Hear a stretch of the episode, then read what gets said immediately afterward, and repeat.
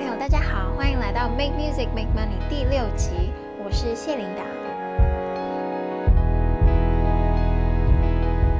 在这一集呢，我为大家邀请到了小提琴家黄俊文，呃，我们都叫他 Paul Paul 黄。呃，Paul 是一个非常杰出的小提琴家，我个人非常喜欢他的音乐。他的音乐总是非常的 emotional，然后非常的细腻，然后他的音色非常非常的棒。他也是一个非常 organized 的一个小提琴家，也非常有原则。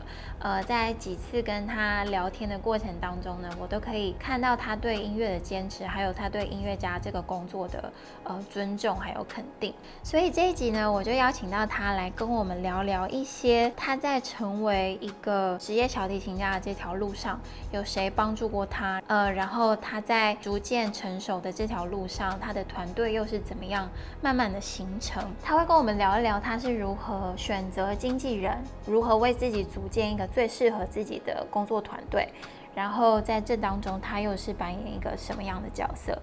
所以，如果你对今天的内容有兴趣的话，就继续听下去吧。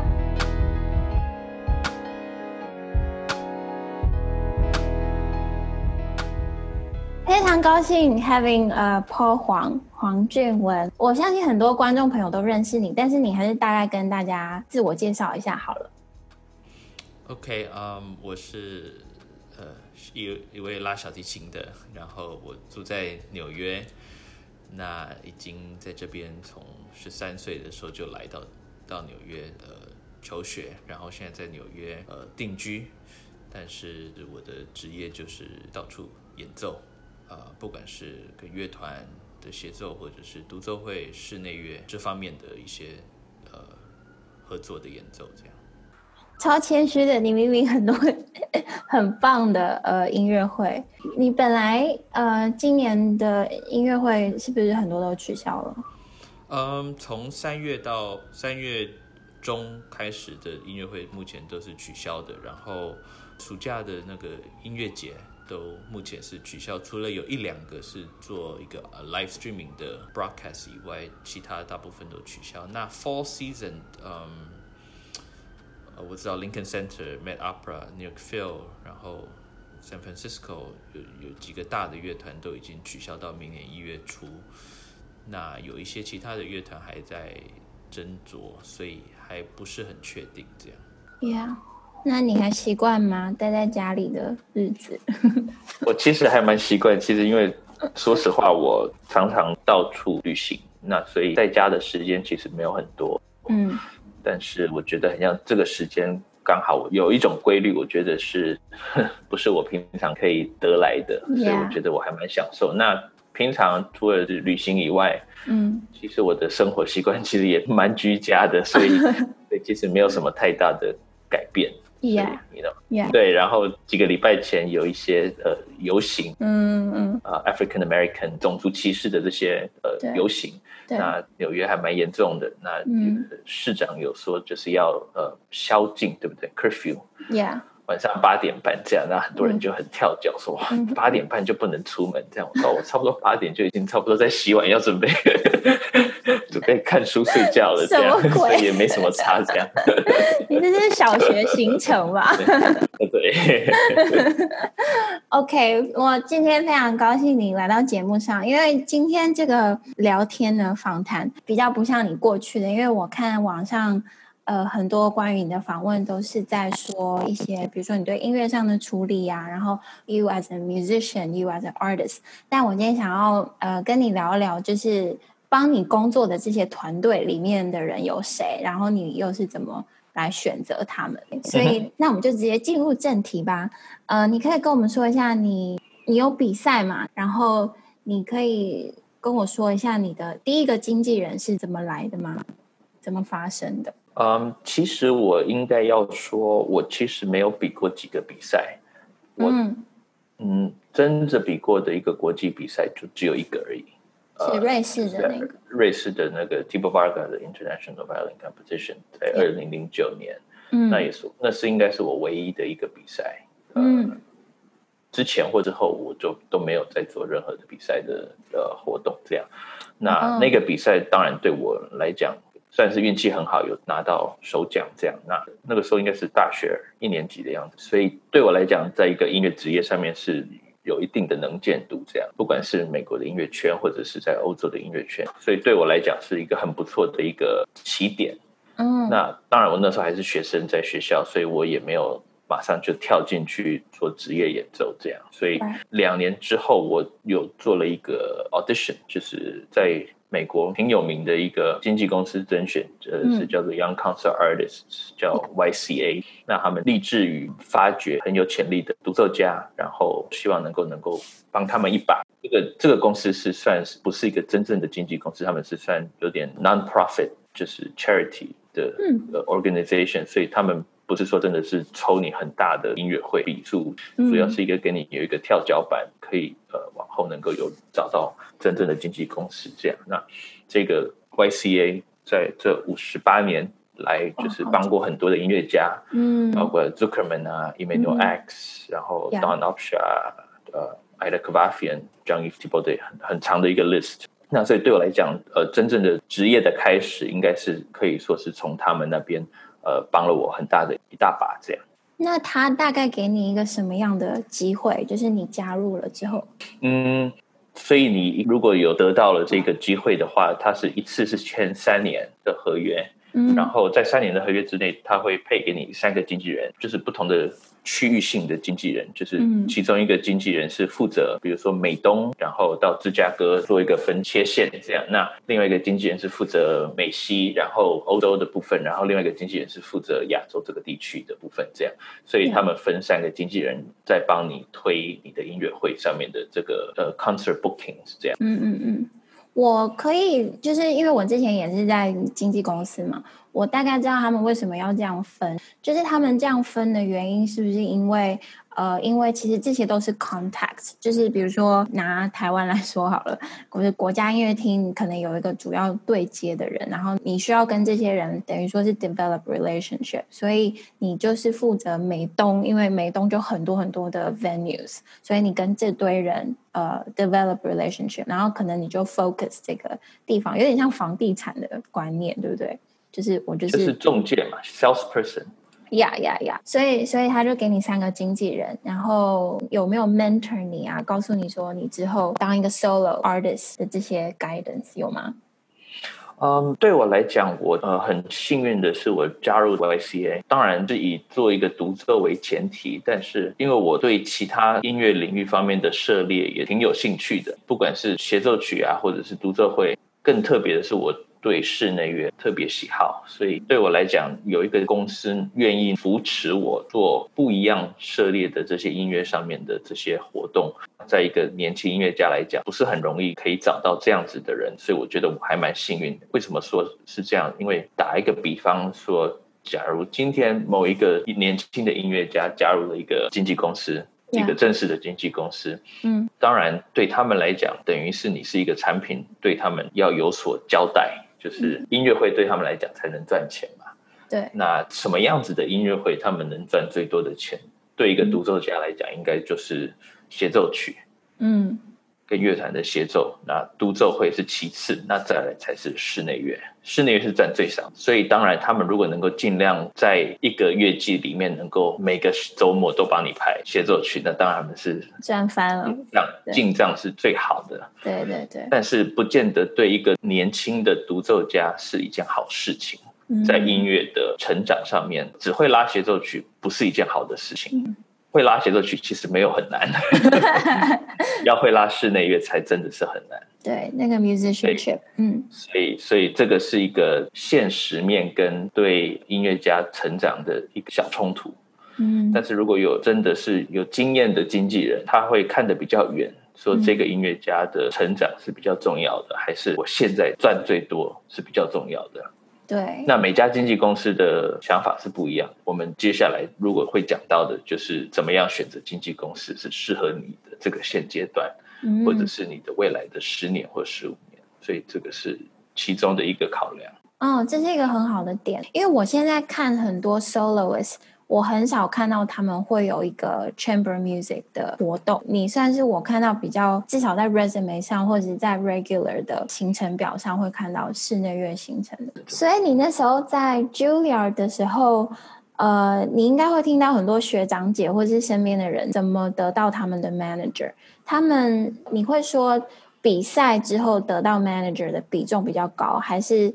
自己去找到 manager 的比重比较高，还是说不清楚？其实我在学校的时候，我其实接触到的音乐家其实不算很多，除了我的老师以外，然后我的老师的 studio 里面的学生以外，我其实跟外面是没有很大的接触。你是说 Juilliard 外面，还是在 Juilliard 里面？就是在 Juilliard 里面，除了我老师的学生以外，我也不会一起上课哦。嗯，上课我也不太会聊天，然后我就就就离开了。是个害羞的孩子，比较比较少呃跟同学之间的聊天这样。但是嗯，大部分我听到的或者是一些给我的一些建议，大部分都是从老师或者是从呃我当时已经在一起合作室内乐的一些伙伴他们的经验，百分之八十九十吧，给我的意见都是说，如果你能够不要比赛。请你不要比赛。如果你能够找出一条路是不需要比赛的话，我会非常建议、强烈建议你往那个方向走。比赛是最后实在是找不到路，真的是你就是没有路可以走，再去比赛吧。这样其实跟我的一个想法也蛮接近的。当然，比赛是一个很好的平台，可以很快的让大家知道你的演奏。嗯。但是音乐拿来做比赛，我觉得是有一点不是很公平的。把一个人定位在这三十分钟，或者在定位在这三轮的演奏，我觉得不是很公平。然后每个人每个音乐演奏家的成长速度是不一样的。对，现在很有名的演奏家，我举个例子，我不讲名字，你看他的录影带。十三岁的时候上一个大师班的演奏，你完全不会想象说他今天可以成为这么有名的一个演奏家。也许在他那个十三岁的时候，所有他的同才搞不好拉的都比他好太多了。这样，嗯，但是今天是他有这个呃造诣，呀、呃，可以成为很出色的独奏家、嗯、演奏家。所以每个人的成长的速度是不太一样的。对，那所以用比赛来局限一个演奏家，我觉得有点不太公平。况且音乐是很很难用很难评比的，对，不是说你做一个运动员，谁跑得快谁就是第一名这样。嗯、所以用音乐很难这样，不是说你你拉得快就可以当第一名。了解，对，嗯、呃，我觉得现在大家可能在看报纸啊，或者是去听一场音乐会，在看简介。很长时候就会看他得什么奖，得什么奖，然后也很多人认为，就像你说的嘛，就是一定要去比赛才会可能得到经纪人的注意啊，好像是你得到一个客观的一个价值，好像给你贴上一个 mark。但是真的在经纪圈，我们也是说有一些经纪人是专门就是去追那些得奖的人的，但是也有一一派的经纪人是不追寻得奖的音乐家的，就是他们觉得。It's beyond that，有很多音乐家是不能用这个来框住，所以就跟你刚刚说的很像，对，嗯。那你在 YCA 三年，那你你觉得你在这个三年，你的 career 有达到一个什么样的境界？我觉得在我三年在这个 YCA 收获最多的是，大家别忘了，呃，从一个学生到一个职业演奏家，啊、嗯呃，其实非常不容易，啊、呃。嗯要做一个演职业演奏家，你所需要具备的条件，你必须要能够很快速的换曲目，嗯，然后你必须要有这样子的耐力，可以每天飞到不一样的城市演奏。对，那一年下来的，不管是刚开始的五十场、六十场音乐会，在一个乐季下面，你需要有这个耐力，可以撑过这五十场、六十场音乐会，不是说一两天就可以做到的，也不是说你在家里练琴就可以做到的，这个是需要靠经验。就像运动员一样，我常常拿这样子的比喻说，不是说你今天能够跑二十秒，就是说你明天要跑二十秒就可以跑二十秒，一定是说从六十秒开始，说啊跑五十秒啊五十五秒，然后四十秒、三十五秒，然后慢慢的渐进这样。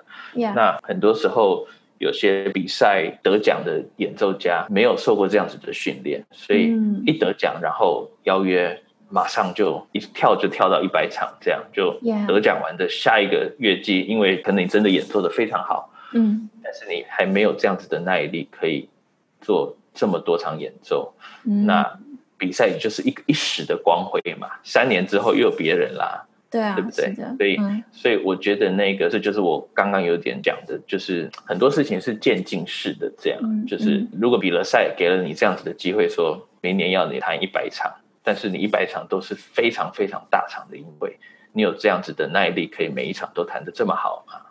不见得，每个人的耐力不一样。嗯、那有些人可以做得到，有些人做不到。嗯，所以尤其是你如果得了第一名，每个人眼睁睁的看着你每一场音乐会在不同的城市，对，你必须永远要做你最棒的一面。对，那很不容易。我们都是我们都是人，是的，不不是那么容易做得到的。嗯嗯嗯。所以所以这也是比赛的一个呃另外的一面。对，也是你得了第一名，就不要在另外一个比赛得第二名。对，那对我来讲，在 YCA 的这三年，最好的学习是他们给了我很棒的一个平台，不管是很重要的音乐会，或者是不是那么重要的音乐会，嗯，嗯，让我有这样子的机会，在这三年慢慢的练习。Yeah. 一年从四十场开始，或者是从五十场开始，慢慢的加，慢慢的加，这样，那。我也有机会可以失败，我觉得对一个年轻的演奏家来讲，在失败中学习的经验，我觉得是很重要的。那这些失败当中，并不是说是会影响你的职业，对，会伤害你的职业太大。因为有些音乐会并不是那么的重要，当然每一场音乐会都要看的是非常重要的，但是有些不是说，你 know 在 Lincoln Center 演奏。有些是可能比较小一点的城市，嗯、是可以让你为你接下来在 Kennedy Center 的独奏会所做的准备，嗯、呃，可以先做几次的练习。Yeah. 对，嗯、所以我觉得在 YCA 对我来讲有这样子的意义，可以让我觉得比较安全，嗯，的开始了我的职业。这样，你可以告诉我一个，就是你刚出道的一个失败的故事吗？嗯。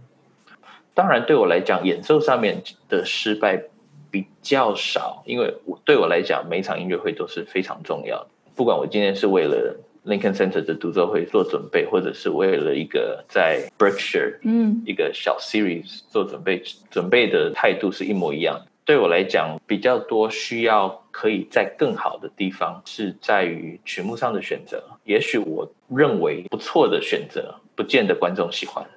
哦。所以你是要一直在观众喜欢跟你自己的 artistic expression 中间找平衡，找一个平衡，对，或者是你的钢琴搭档，也许 chemistry 不合哦，OK，原原本认为哦还不错，但是在一个 tour 一一下来十场音乐会下来，看那个人的耐力，或者是合不合得来。在一起旅行的时候合不合得来，那其实也蛮重要的。这其实都是会影响一场音乐会的成功与否，不是说就是上台弹得好就 OK 这样。也是，也是。其实很多时候是不在于音乐上面的的合作。Yeah, yeah, I see. 呃，你在这个 YCA 的三年之后，就有别的经纪人来找你了嘛？然后这是一个什么样的过程？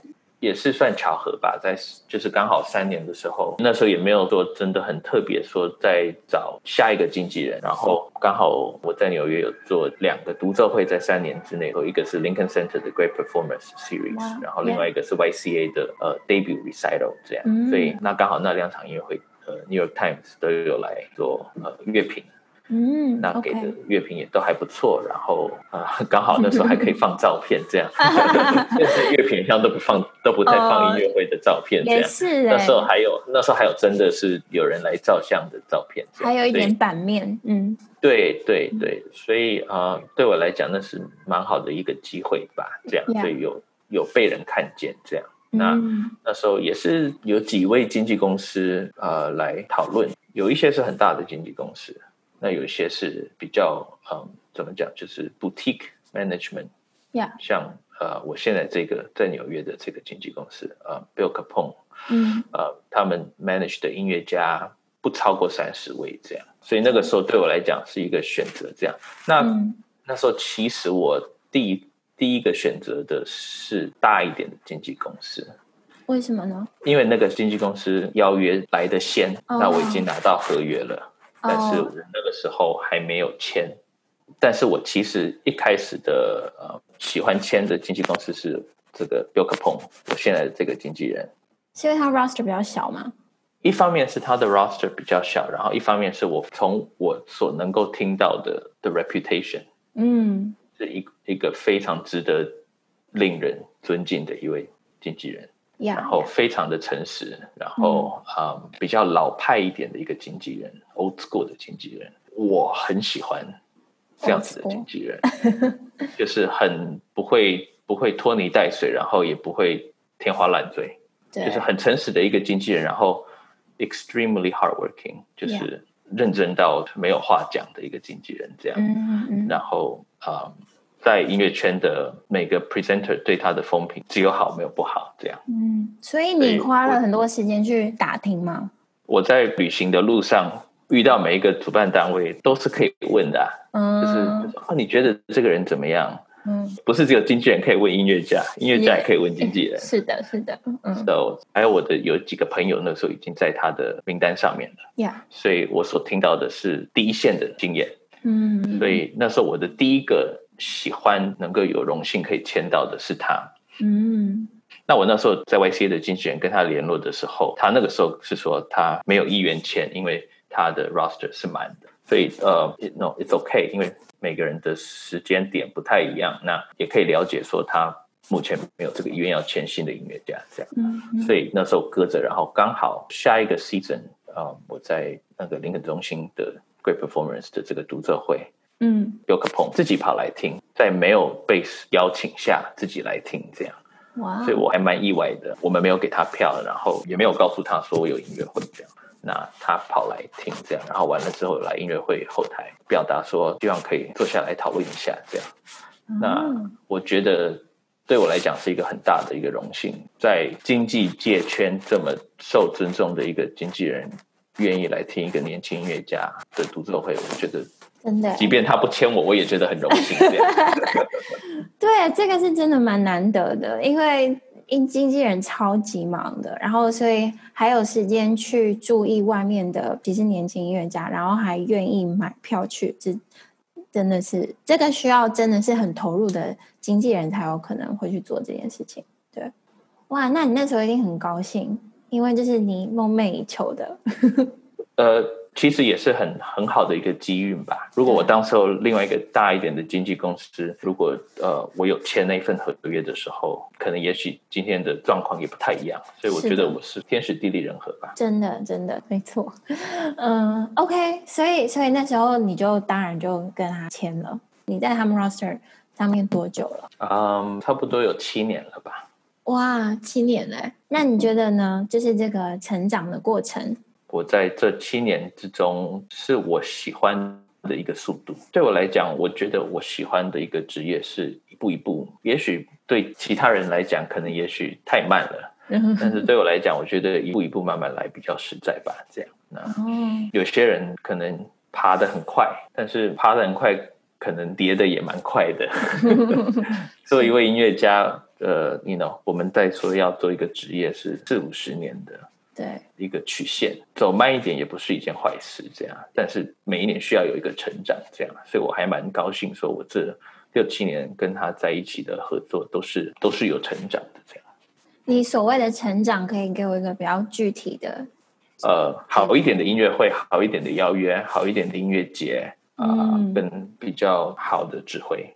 嗯嗯，那个是有时有的时候不是说经纪人可以怎么做的，很多的时候其实是靠音乐家，不是说他今天说他想要呃帮你安排跟祖宾梅塔合作就可以发生的事情。是的，要跟祖宾梅塔合作之前，可能是不是花十年的时间，跟很多其他的指挥家一个慢慢一个签一个签一个，一个乐团签一个乐团，一个主办单位签一个主办单位。这些都是需要花时间的。当然，有些人是可以动做的比较快。如果可以跟很大的唱片公司合作啊，或者是有新的唱片出版，跟某个乐团合作.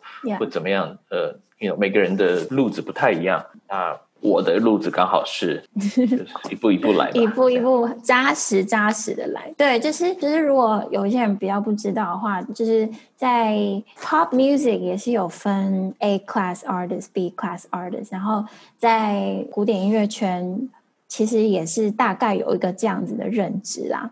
然后，所以比如说你要跟柏林爱乐合作之前，他们会看你是不是先跟什么样的乐团合作过，然后他们自己也会去打听吧，就是说，哦，那他跟你合作的时候是一个什么样的状况？然后，当然你越往上爬，那个 filter system 越高，所以对这个是需要慢慢铺路的。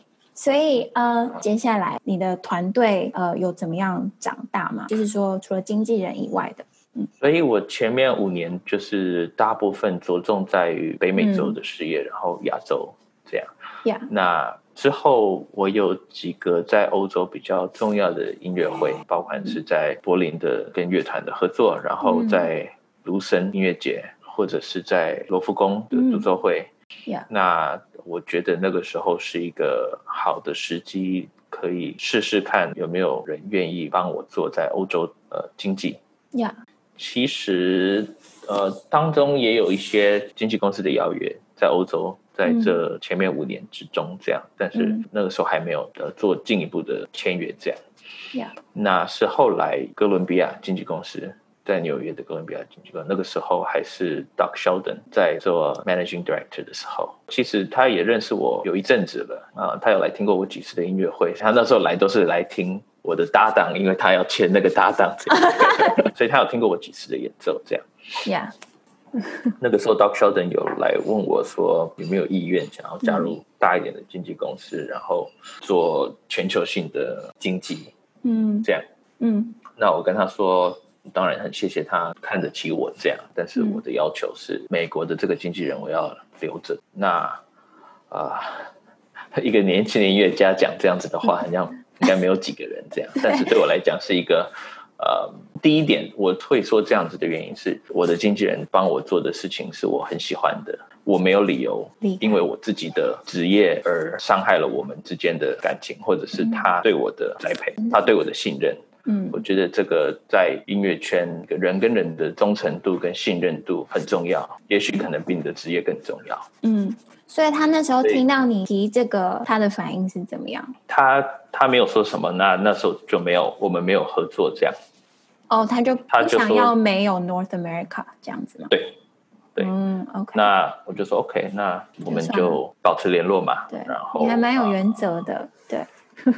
那两年之后，那时候刚好一个认识的经纪人跟他变成了合作的伙伴。那呃，两年后打来就说。嗯他愿意接受我的条件，嗯，那我就说 OK，那我们可以往下继续谈这样。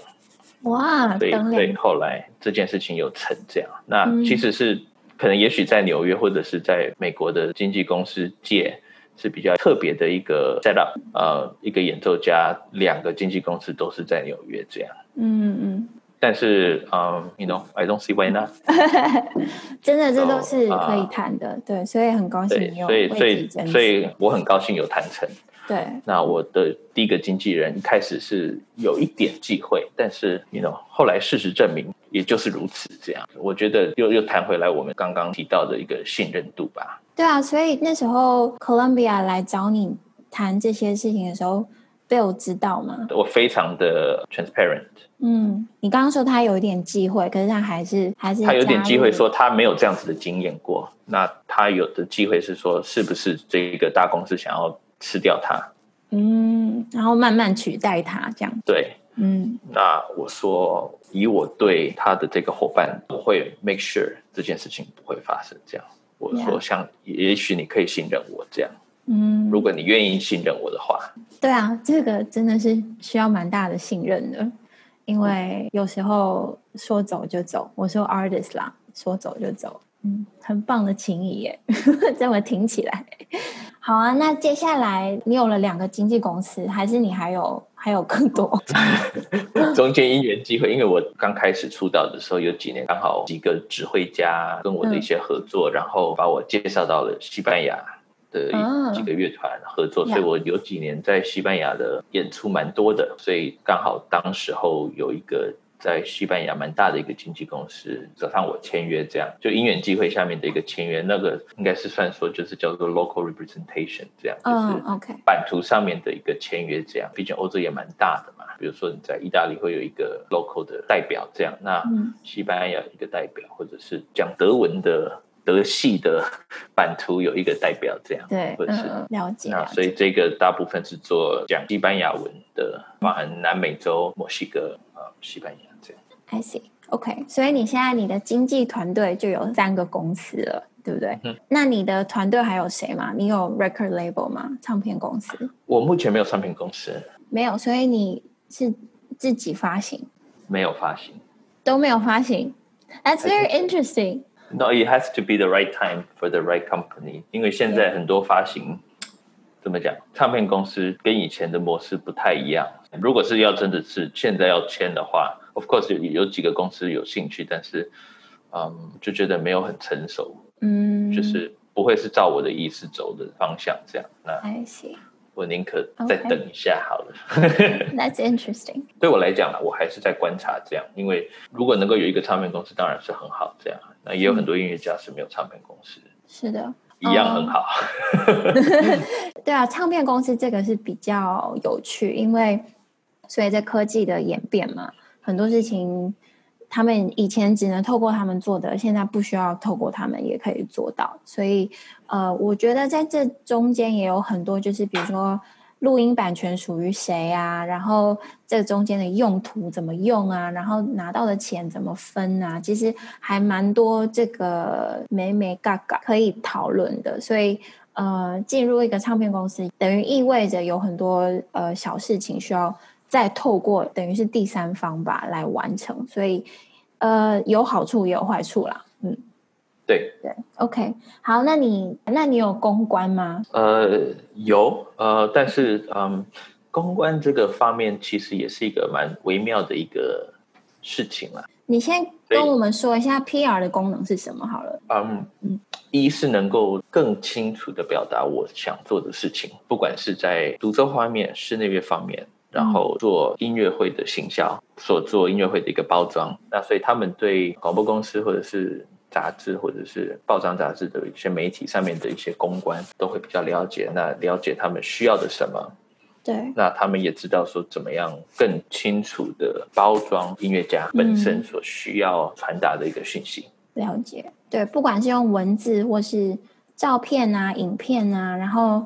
中间也蛮多操作的，然后对，然后好的公关是能够在对的时候做对的事情，嗯，呃，做对的刊登，做对的访问，嗯，然后找到对的访问的人，对，对，那也很重要。这样，对，了解。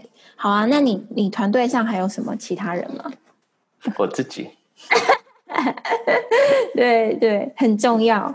其实，嗯，我最近在读一本二十世纪有几位很有名的演奏家的一些自传，嗯嗯，嗯。啊，他们怎么样发展他们的职业生涯？比如说像 Mischa Elman 啊，或者是 Zimbalist，或者是这些在一九零零初，嗯，非常非常杰出的演奏家，他们的职业发展这样，那改变的其实蛮多的，嗯，呃，当时候经纪人的权力比现在的经纪人的权力更大。那现在反而是音乐家需要花更多的时间做更多的事情。嗯，我可以应该是可以说是经纪人跟音乐家变得比较有点相辅相成，比较五十年前、六十年前的音乐家只需要顾好演奏这样，那经纪人其他事情都可以打理得很好这样。对。那我觉得现在这个时代的呃音乐家跟经纪人的一个态度，呃，很舒服的态度，我觉得应该。会是比较是相辅相成的一个态度，这样，嗯、不是说谁做比较多或谁做的比较少，嗯、两个人都要做很多，都要做一样多，Yeah. 但是所得到的呃收获可能是比较丰收的。嗯，那你觉得你需要做的工作大概有哪些？嗯，就。以前的音乐家可能演奏完了就可以琴收一收就回家了，然后可能现在这个年代大家比较喜欢交际，对，就是或者是可能完了之后可能需要为了这个主办单位的赞助商，呃，需要跟他们谢谢啊，或者是礼貌上面的一些应对。那当然，他们捐钱大部分也是因为说他们真的是很喜欢音乐家，因为捐钱，所以他们有一些是平常一般售票者是得不到的礼遇吧，就是可以，也许可以来后台，或者是有一顿的晚餐是可以跟音乐家们吃饭，然后可以聊一些比较嗯，可能一般人不知道的事情，也是因为透过这些聚会。音乐家跟 patron 赞助者，助者呃，有很很不错的一些感情。对，那对我来讲，我从他们身上学到很多东西啊。了解，了解，有可能。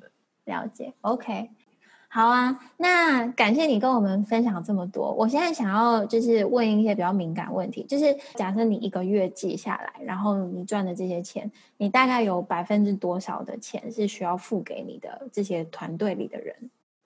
通常以一个本上的经济公式，一个公定价吧，当然有些高，有些低，不见得。就是大部分在古典音乐界吧，每一场音乐会的抽成是百分之二十。了解。然后你可以说，就是演出费也是随着你每一年的经验累积会慢慢增长的，对不对？希望如此。嗯嗯嗯。每个主办单位或者是每个乐团的经济状况不太一样。Yeah. 所以当然你的演出酬劳也是会有稍微的一个波动，嗯嗯呃，就是当然经纪公司界也是会有一张单子，是一个，除了是比如说 A 级乐团、B 级乐团、C 级乐团，或者是你有嗯不一样级数的乐团，Yeah. 除了是以他们的知名度来分裂，也有以他们的 budget 来分裂。Yeah, 那以年轻的音乐家来讲，所做的调幅可能会比较渐进式的调幅，这样，因为毕竟年轻音乐家还是有很多需要学习的地方。对这个费用来说呢，也是比较呃需要很多细节的调整啊，也不是说这么直观的，就是哦，今年怎么样就会涨多少 percent，像房租一样，但是是有一个空间可以微调的。对，嗯嗯嗯，OK，了解。好啊，那我现在就是想要来看一下 Google 上面怎么说，当一个小提琴独奏家或者是一个职业小提琴家的薪水状况到底怎么样？然后你可以帮我 verify 一下，你觉得我 Google 应该怎么打？就是我没试过这样。呃、Solo violinist salary 这样看看有没有？看看吧。哎，这有一个 How much does a solo violinist make？好好笑，这是 according to gigplayer.com，他说，呃，小提琴家 make between 两百五十块到两千五百块 for a single community event，这个是美金哈。然后，呃，一个交响乐团的 concert master，就是首席小提琴家，可以赚十万美金一年。可是他并没有说是 solo violinist。可能你刚刚第一个找寻的那个。你说两百五十块到两千五百块，那可能不是指呃古典音乐的独奏家这样，可能是在婚礼或者是哦，对，我们所谓的 gig。他对他写的是 community event。Yeah，，所以可能不太一样这样。那对，所以不是一个年轻的刚起步的一个独奏家，当然那个价码也是条幅蛮大的，看你是跟什么经纪公司，当然也是有关系的。那通常一个。职业的乐团最低应该不会低于四千块吧，美金。嗯嗯，最低不会低于那个。对，就是就算就算是完全没有名的演奏家。嗯嗯嗯嗯，你是说 soloist？对，就是真的是给你一个机会的，如此的。我说最低应该不会低于四千块美金。嗯。你可以说这个是行情认知吗？对我的认知，我当然也是没有人告诉过我的。呀呀，对。然后应该比我了解啊。我呃，因为我好像没有经历过呃刚出道的，没有了。但但是我有经历过一个比较小的钢琴家，他也已经出来有两三年了，然后他的价码呢比那个多。比那个多一点。Yeah, 我说的是最低价嘛，说不会比这个低了。对对对对对，我觉得很多 artist 可能在刚出来的时候，他们常常要去权衡，就是有一些机会是我我可以让大家听到我的声音，可是我没有钱拿，所以他们就会觉得说，哦，那这个是我需要去投资的，我呃要先让人家听到我的声音，再来谈钱。你觉得这个是一个怎么样的 approach？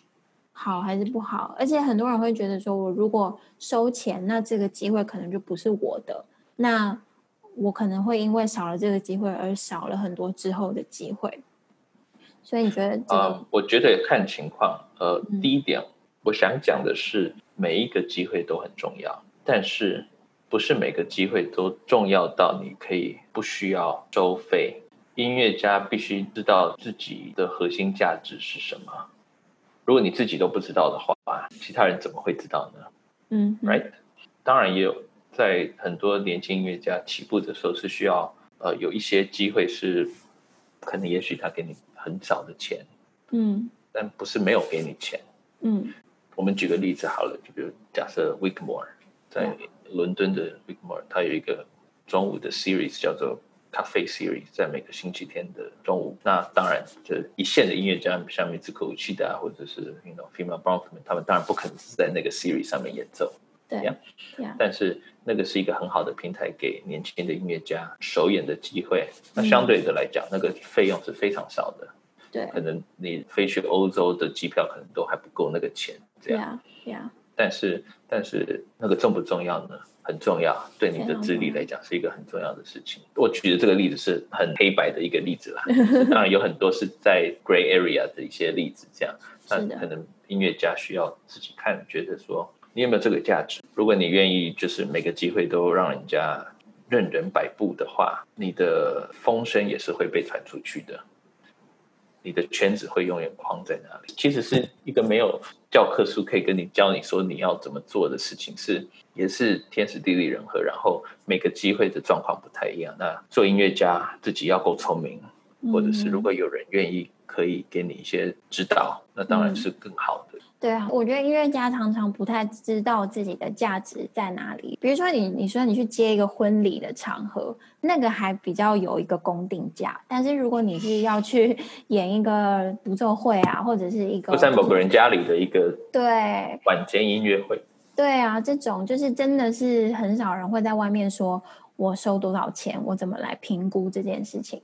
所以，呃，我觉得如果真的是要以一个职业音乐家的路去塑造自己的话，就真的要想说，你的付出，你每天练琴好像是一件很理所当然的事，可是对别人来说，这就是一件有价值的投入嘛。这个都应该是要以一个可以计算的金钱价格来计算它的，要不然你如果没有这个思考的话。很难帮自己铺垫一条是真的可以用你的音乐来赚钱的一条路。嗯，然后我可以再多加一个是，如果我们是以说付钱或不付钱这个路子来讲的话，Yeah. 如果有一个人愿意邀请你，然后不付你钱，希望你能够呃来演奏，其实你也可以看得出这个人对音乐家的重视不重视。他如果愿意不付你钱，然后要你来演奏。势必他对音乐家的尊重度一定是不够的，他可能认为音乐家就是啊来演奏有什么不好？嗯、就是我给你机会耶，所以你可以看得出那个人对音乐、对音乐家的重视，值得你演奏吗？这个事是需要考量。对，呃，我觉得当一个 freelancer 呢，不管是音乐啊，或者是你是别的专业领域的，常常要为自己争取，对不对？然后。呃，也不学校也不会教你怎么样在外面打怪，所以真的自己要学会平衡，学会斟酌，然后适时的说不。对。那在节目的最后，呃，我就要请 Paul 跟我们介绍一下，等一下你要跟我们分享的音乐是什么？呃，前一阵子帮穆特代打的这件事情，在美国一个算不错的一个音乐节 Bravo Vale Bravo Vale 对，对他们在我。那场代打的时候，有做一些呃视频的录影的一些 excerpt，这样，所以也许可以跟大家分享。好哦，非常期待。那我们就谢谢你今天跟我们一起聊天，然后呃，希望你在纽约就是一切顺利，希望你也有一天可以再回来台湾为我们表演，一定很快的。呃，如果你喜欢今天的内容的话呢，也希望你到 Make Music Make Money 的。呃，Apple Podcast 还有 Spotify 都可以听得到，然后欢迎你们订阅分享。OK，那我们今天就这样子了，我们下一集再见。拜拜。